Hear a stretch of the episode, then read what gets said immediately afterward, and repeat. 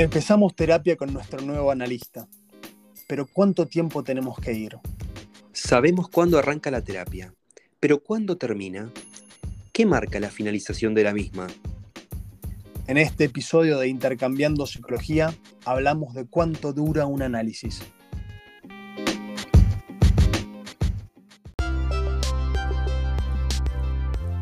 La psicología está en todos lados.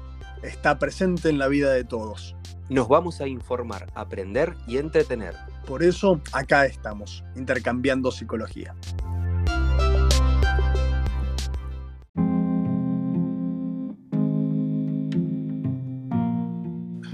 Bienvenidos a Intercambiando Psicología.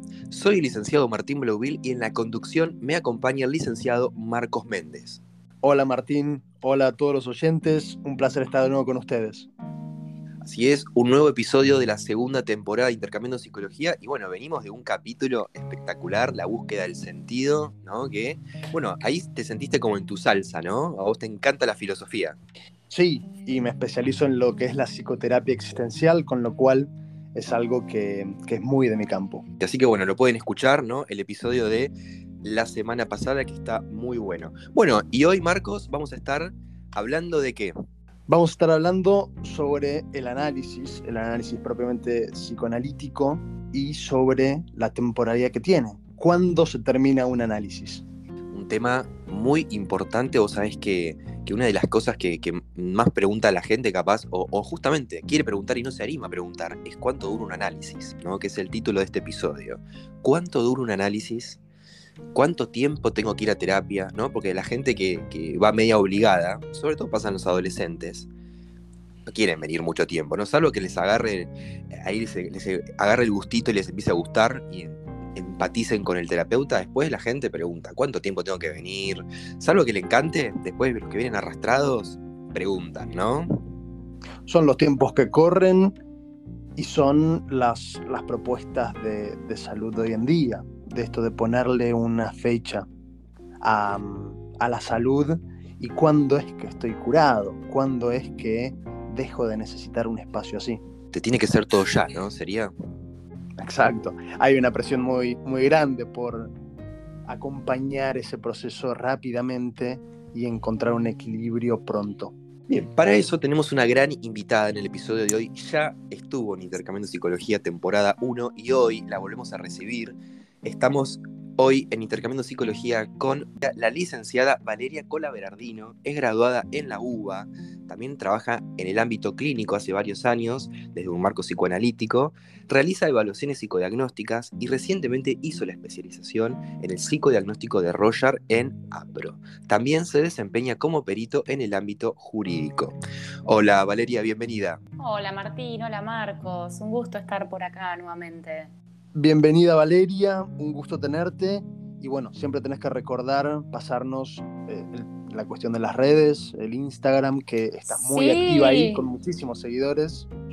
Claro, Marcos, los invitamos a quienes nos escuchan a, a visitar mi perfil de Instagram que es psi, PSI, como suena, punto Valeria Cola Berardino.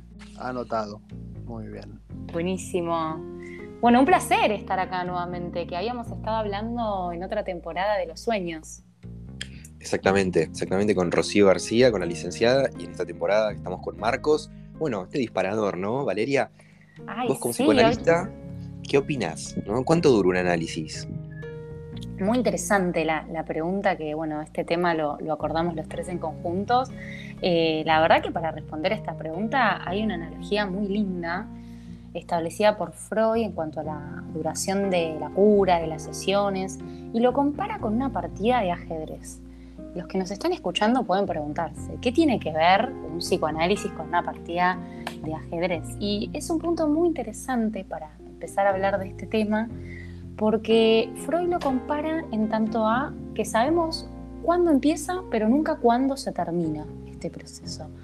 Eh, me parece también un tema muy interesante porque, como bien decían en, en, la presentación ustedes, muchas de las personas que atraviesan la experiencia de un análisis, de hecho nosotros como analizados nos preguntamos, ¿cuándo se termina este proceso terapéutico? Eh, por eso me pareció interesante también acordar este, este tema hoy. Como bien decía Marcos, también hay mucha tendencia cortoplacista, ¿no? esa necesidad de una salud al corto plazo.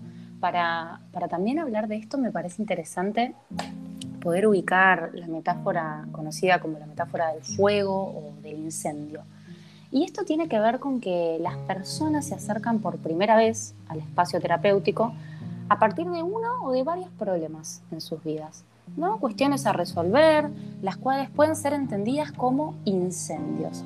Por ejemplo, algún problema con la pareja actual, conflictos con los padres, darse cuenta de la repetición de ciertos patrones en sus vidas, alguna inhibición, puede ser también un síntoma, o algo del pasado que no deja de angustiar a esa persona que se acerca al espacio. En fin, sabemos que pueden ser muchísimos los motivos de consulta por el cual alguien decide acercarse al espacio psicoterapéutico. Entonces, pueden ser una o varias las cuestiones, como decíamos, que una persona intenta resolver, apagar esos incendios. Si el proceso terapéutico es satisfactorio, ¿sí? si todo anda bien y, la persona siente ese alivio, por un tiempo relativamente corto va a empezar a sentirse mejor, comienza a apagar esos incendios de los que hablábamos. Pero ojo, ese momento va a ser clave y hasta yo diría que es hasta peligroso. ¿Por qué peligroso? Se preguntará la gente que nos está escuchando. Porque es ahí cuando la persona suele irse, suele abandonar el espacio terapéutico. ¿Por qué? Porque obvio, ya se siente mejor y dice, ya no lo necesito. Sin embargo, es recién en ese momento, cuando se apagan esos incendios que mencionábamos, cuando desaparece lo urgente. En el momento que podemos empezar a ver por qué la persona tiene una tendencia a organizar en su vida esos incendios, reproduciéndolos una y otra vez, volviendo a esa misma escena. Si el analista no está atento, entonces ese sujeto abandona el espacio cuando recién empieza el verdadero trabajo terapéutico. Si la persona se va del análisis sin entender por qué reproduce estas escenas, por qué arma estos incendios, por supuesto que armará nuevos. Simplemente porque se fue sin llegar a entender esta dinámica. Me parece interesante empezar a, entender esta metáfora eh, porque tiene que ver con el momento prudente para darle un cierre a ciertos procesos. Y esto tiene que ver también con el momento en el cual el paciente entiende por qué armó esos incendios.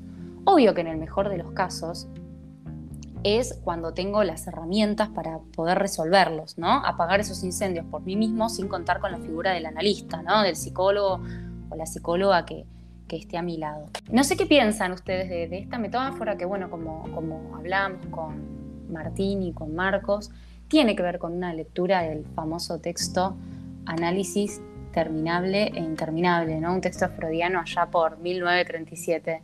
Me imagino que Martín coincidirá conmigo de, lo clara que es Valeria para poder explicar todo. Ay, muchas gracias, Marcos. Me, alegro que haya quedado claro. Me hace pensar también en la, en la distinción entre lo que es urgente y lo que es importante.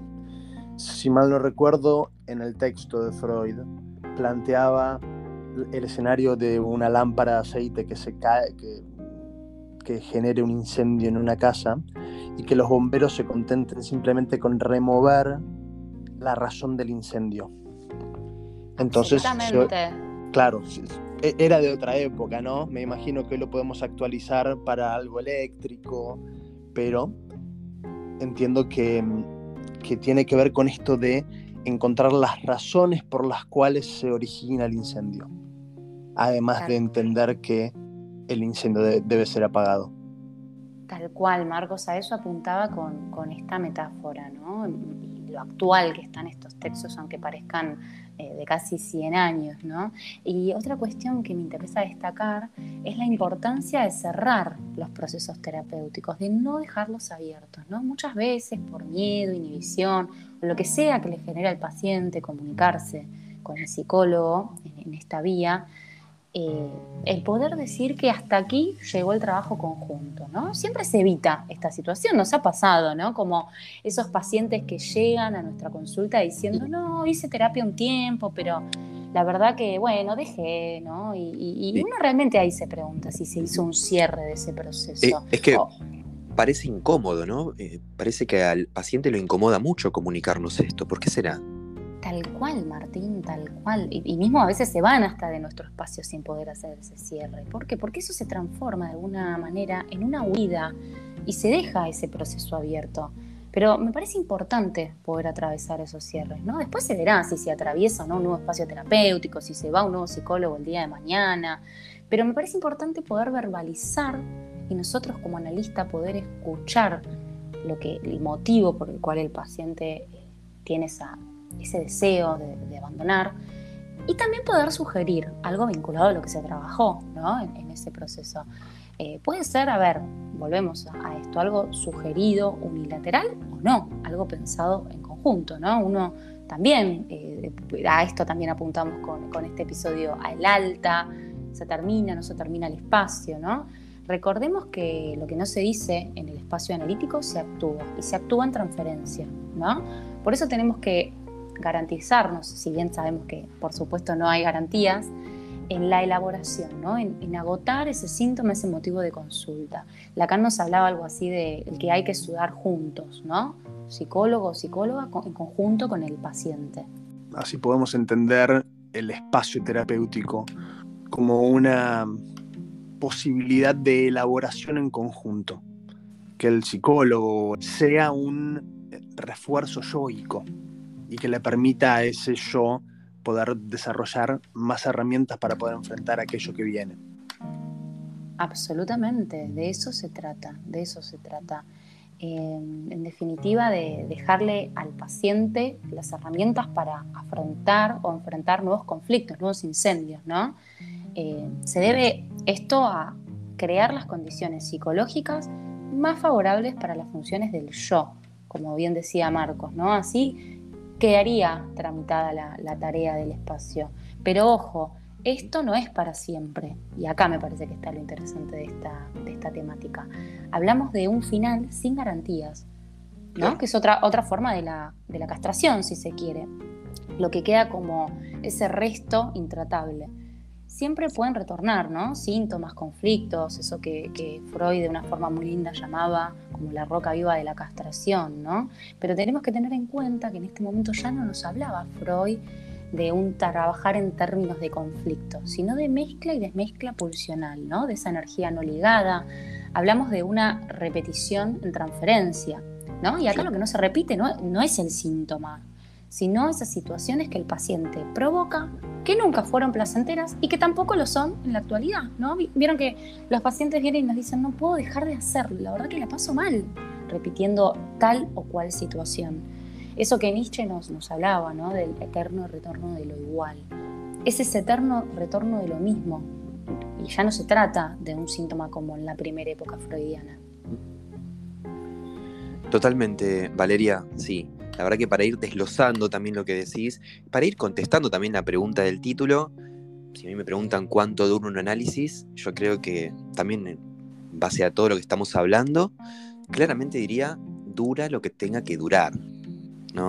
análisis, tal cual un análisis dura lo que tenga que durar, ¿no? Y eso también es porque no nos podemos comprometer, como hacen otro tipo de terapias en la actualidad, a ponerle una fecha encima tan breve, ¿no? Decirte de 6 a 8 sesiones, de 8 a 12 sesiones, cuando sabemos que estamos trabajando con el inconsciente de las personas. Absolutamente. Mm, además, cuando nos consultan, nos dicen, mira, me está pasando esto, tengo ansiedad, tengo depresión. Ponerle una fecha, ¿no? Una durabilidad. Al principio, cuando recién te están consultando, desde el vamos es peligroso por el simple hecho de que no conoces a la persona, no conoces los tiempos que tiene para trabajar analíticamente ese problema que está trayendo a la clínica. No conocemos el timing de la gente, ¿no? Hay gente que, avanza más rápido en terapia que otra, eso depende de los recursos de cada uno. La verdad que estandarizar de esa forma, ¿no? A todo el mundo, ¿no? Como si la ansiedad o la depresión se curara entre comillas en 8 o 10 sesiones. Cuando cada persona tiene sus tiempos, a mí me parece por lo menos peligroso, no es una respuesta incómoda esa, pero es una respuesta acorde al, al trabajo que hacemos, que tiene que ver con la subjetividad.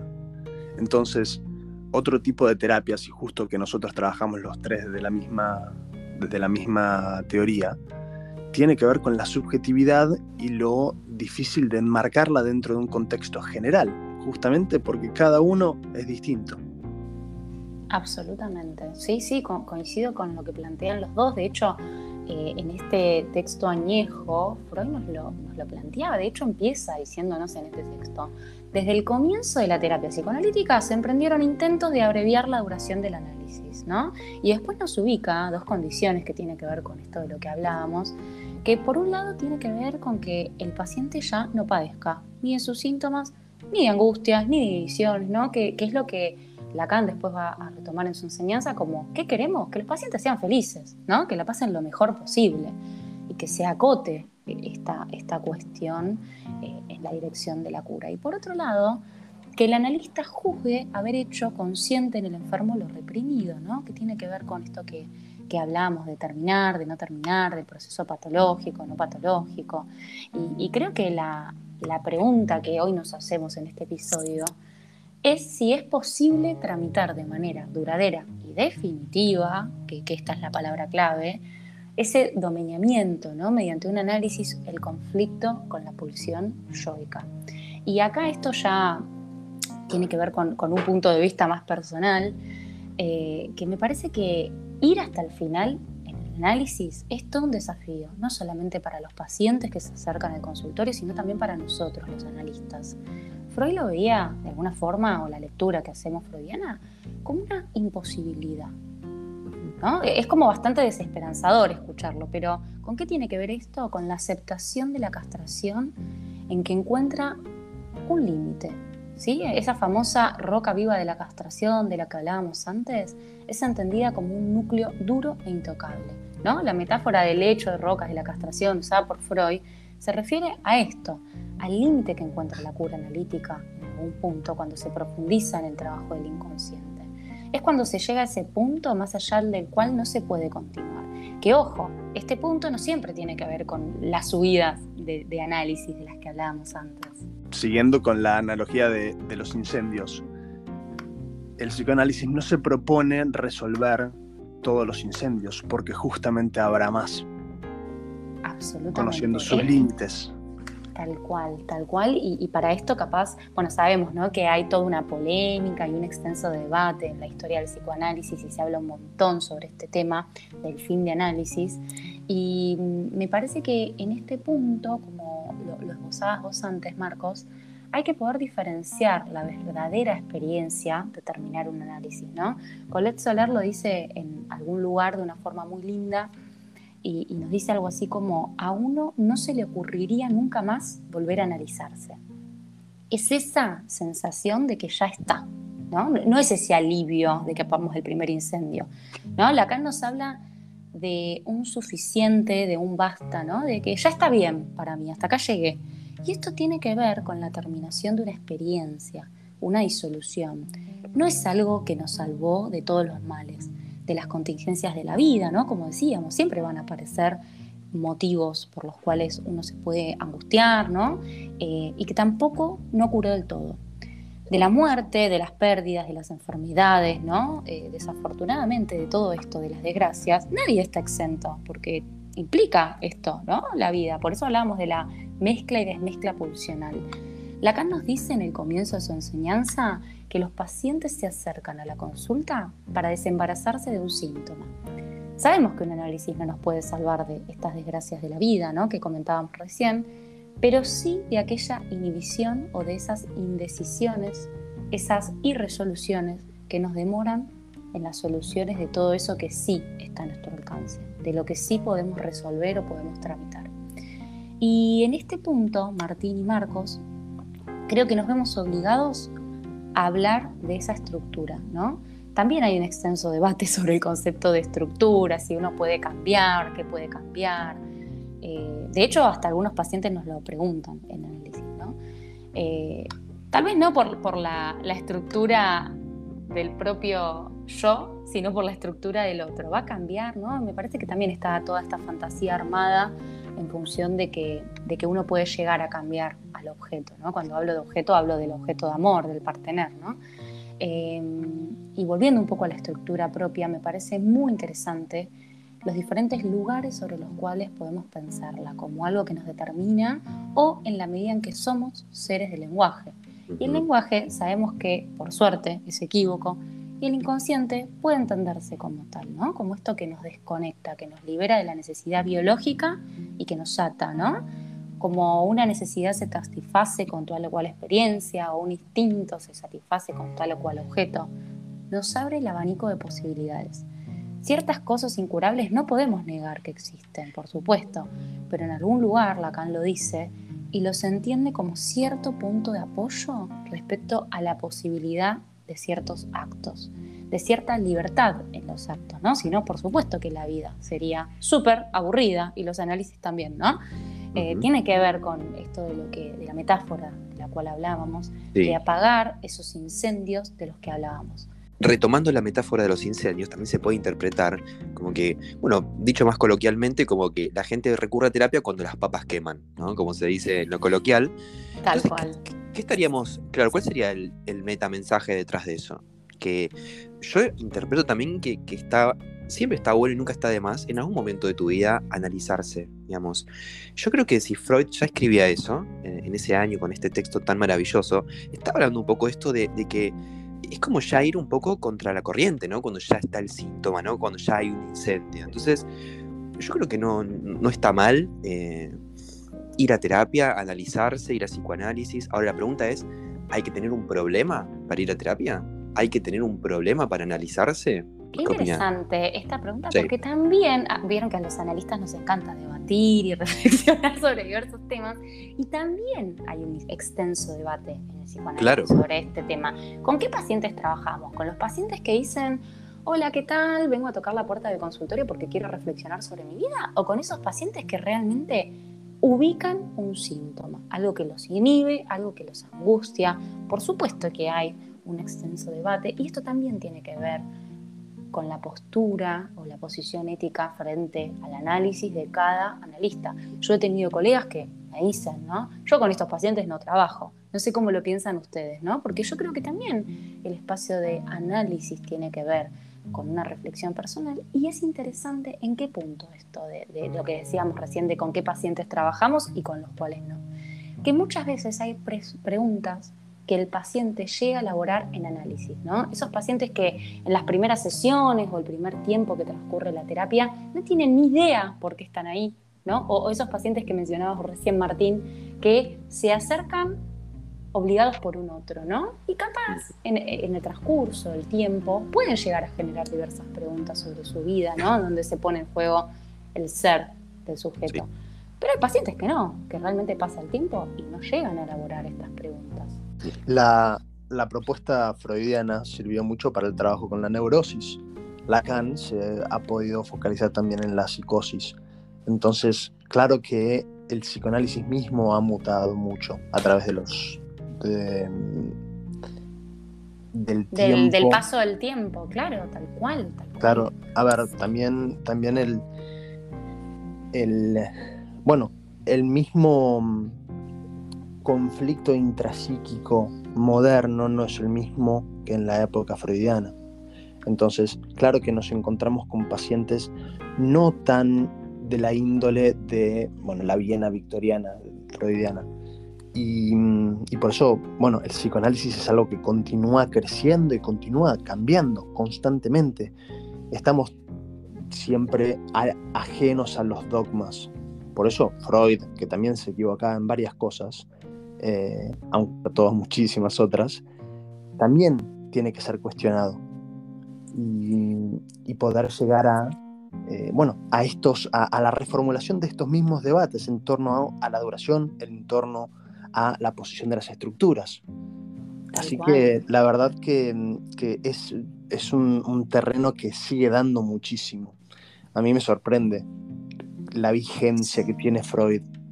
La vigencia que la, podemos pesquisar y hacer la lectura a través de la práctica clínica, ¿no?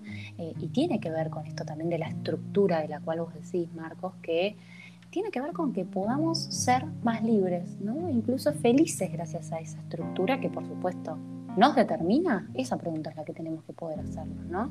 Que si bien nos determina, nos libera de eso que nos ata, ¿no? De esta cuestión del lenguaje, de la cual hablábamos, de esa cierta libertad en los actos, ¿no? de apagar esos incendios de los que hablábamos.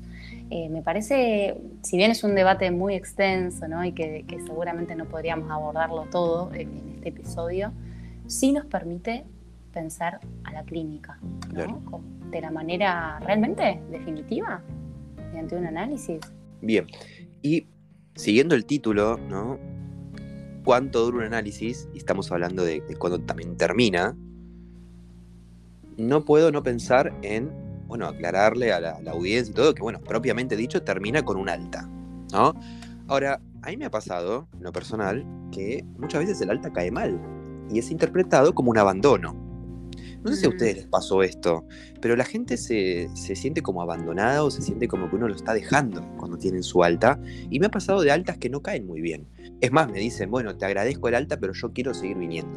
no me dejes, Martín, no me dejes, te dicen esos pacientes. Sabés que dos personas me lo dijeron así, literal así. Me estás dejando, me dijo una persona una vez, un adolescente literalmente me dijo así, como si fuese el, sí, como, como un nene que se lo decía al padre, un nene chiquito, ¿no? que se sentía abandonado, yo sentí.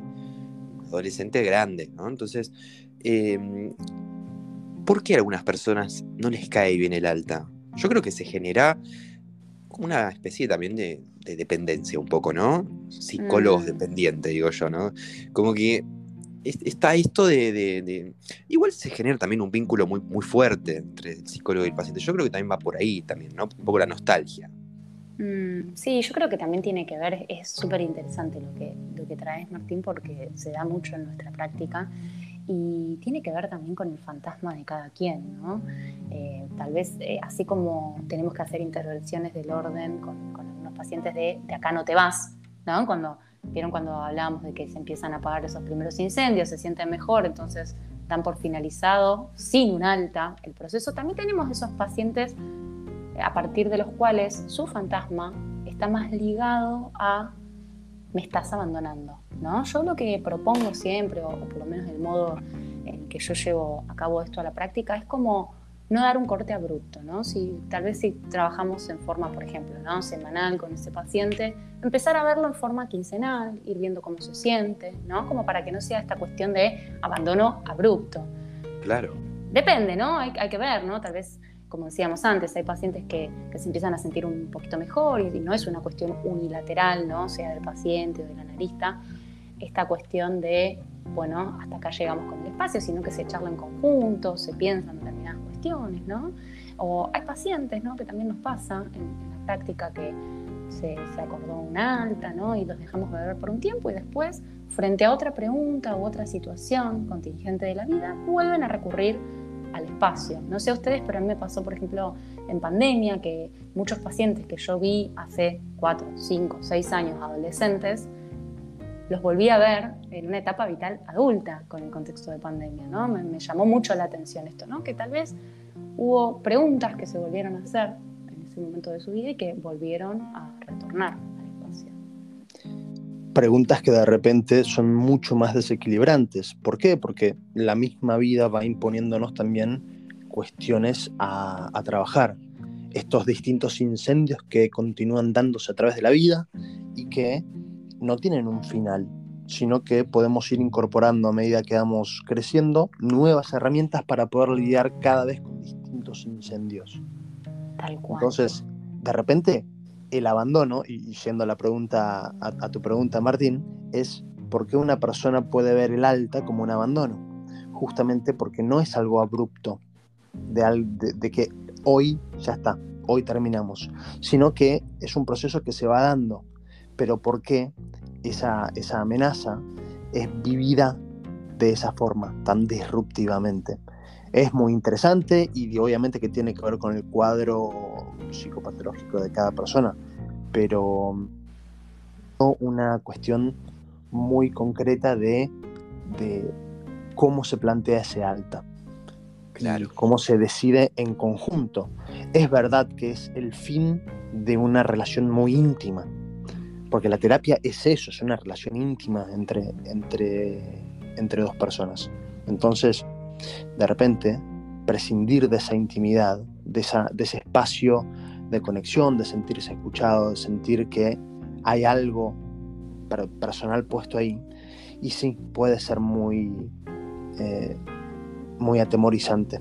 Y también disruptiva hasta qué punto estaba pensando, ¿no? Porque yo creo que la gente también se va dando cuenta, sobre todo cuando muchas veces vienen a terapia a uno siente que el paciente está trabajando poco, ¿no? De lo psicoanalítico que nos viene a Mm, contar. absolutamente. A mí me encanta, me encanta decir esos pacientes que vienen a calentar la silla, ¿vieron? Si alguno Sí. es docente por ahí, sabe de lo que hablamos, ¿vieron? Ese paciente que va a cursa, después no te mete medio examen, ¿viste? Pero, pero le encanta ir a calentar la silla. Está pero no está. Absolutamente. Totalmente. Entonces, cuando ya empieza a haber ese tipo de sesiones,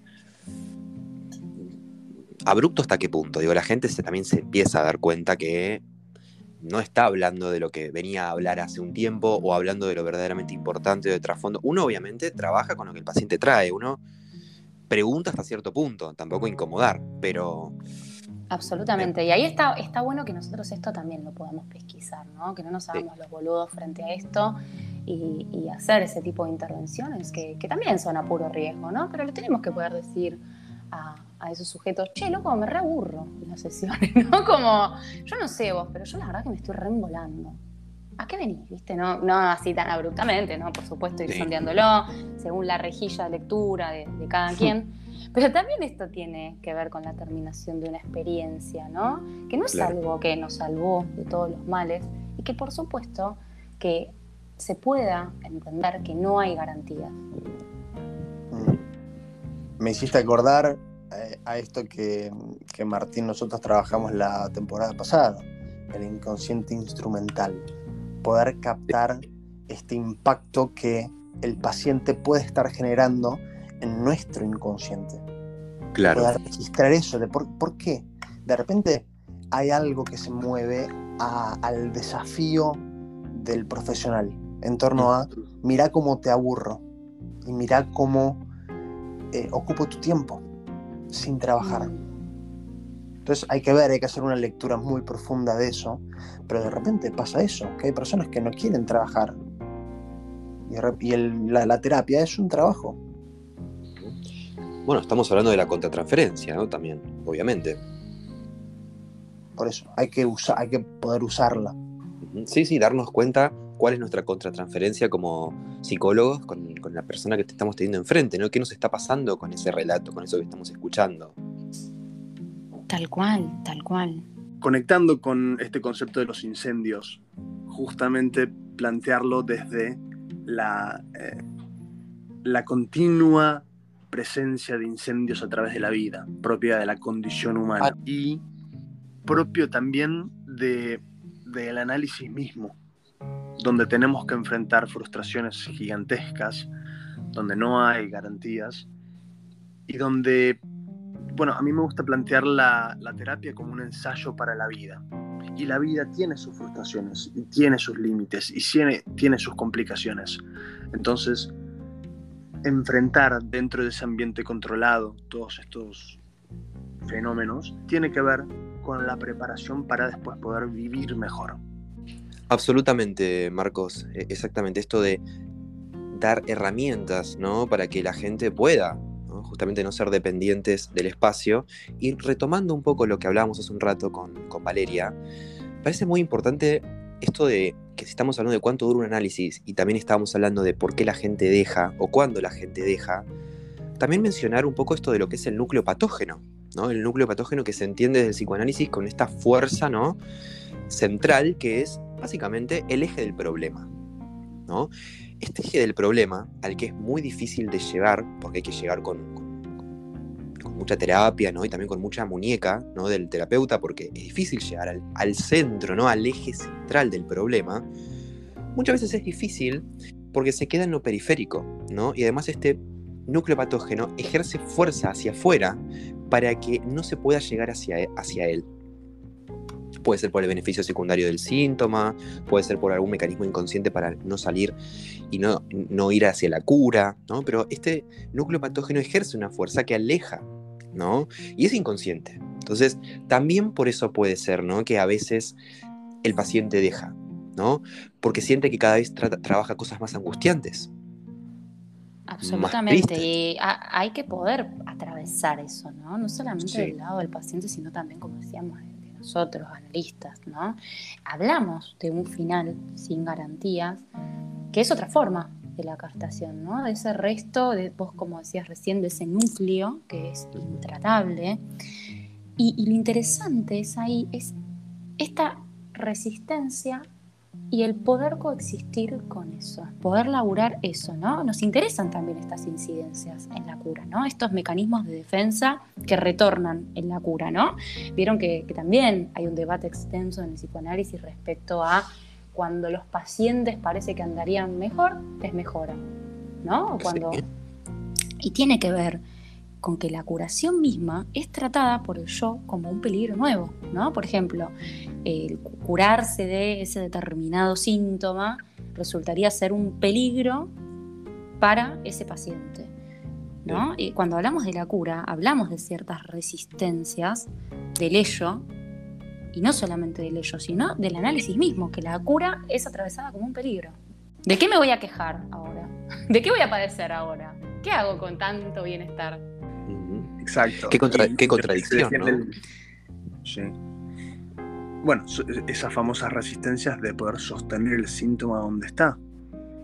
Y que nosotros tenemos que poder sortearlas y encontrar formas creativas de permitirle a ese yo que pueda encontrar una forma nueva de interactuar con su deseo, con, las pulsiones y que, y que encuentre eh, una nueva forma de vivir de vivir Absolutamente, y parece ahora que lo, lo trasladamos entre los tres algo como súper naif, ¿vieron? Como, bueno, trabajar juntos, ¿no? Como desde el discurso parece como súper esperanzador, pero como decíamos, son momentos en que la transferencia se pone heavy y esto hay que poder atravesarlo. Por eso decíamos, el trabajo analítico, más allá de, de todo lo que hay dicho sobre el tema, tiene que ver con un sudar con un laburo en conjunto y que hay que poder atravesar esos momentos en que, como decíamos, no son muy gratos, tampoco para el analista, poder hacer esos tipos de intervenciones en los cuales se direcciona la cura y que el paciente necesita.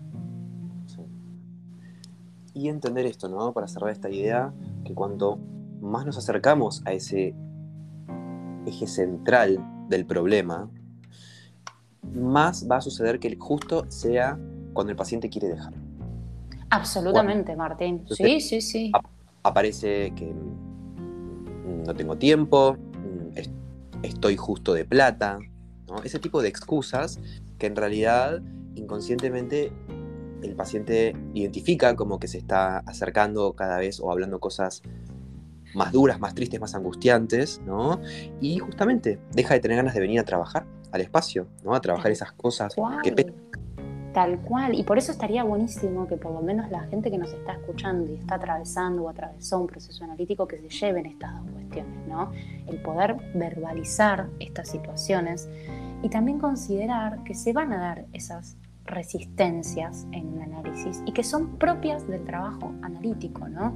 Como bien decíamos hace un rato, estos incendios, una vez que uno se empieza a sentir un poquito mejor, ¿no? Y uno anda por la vida con esta sensación de alivio, y comienzan a apagarse estos incendios, quiere irse. Esa sensación de huida, pero está bueno poder manifestarlas. Totalmente. Y poder entenderlas como tal, como resistencias. Tal cual, y por eso decíamos, por lo menos mi lectura, es que son momentos hasta peligrosos, no para que el paciente perdure toda su vida analizándose, sino que uno le pueda decir al paciente, de acá no te vas porque queda un montón de cosas por laburar, va a quedar en vos si querés seguir ahondando, si querés seguir dominando todo eso, ¿no? Eh, obviamente que es algo que se, que se labure, que se tiene que poder decir. La misma distinción que hacía Freud entre un análisis incompleto y un análisis imperfecto. Absolutamente, claro, ahí está la gran Excelente, bueno, Marcos, no sé qué opinás, pero más que claro todo, ¿no? Gran episodio. Y siempre que haya alguna duda al respecto, siempre están las redes para que cualquiera pueda consultar cuando sea que necesite. Ajá. Exactamente, bueno, ¿cómo te sentiste, Valeria, en esta segunda temporada como invitada? Sos nuestra primera invitada de esta temporada, ¿eh? ¿En serio? Bueno, un placer, ¿no? Realmente siempre es muy ameno y un espacio muy lindo de compartir en este en este caso con vos Martín y con vos Marcos. Eh, la verdad que me encanta lo que hacen, esto de poder difundir nuestro trabajo y de poder armar estos espacios de, reflexión me parece que son en definitiva la práctica del psicoanálisis. Bueno, Marcos, nos vamos despidiendo de Valeria. Nos despedimos de Valeria y nos despedimos de todos los oyentes. Así es. Gracias Valeria por, por haber estado en Intercambiando Psicología. Bueno, volvemos a repetir tus redes, tu Instagram.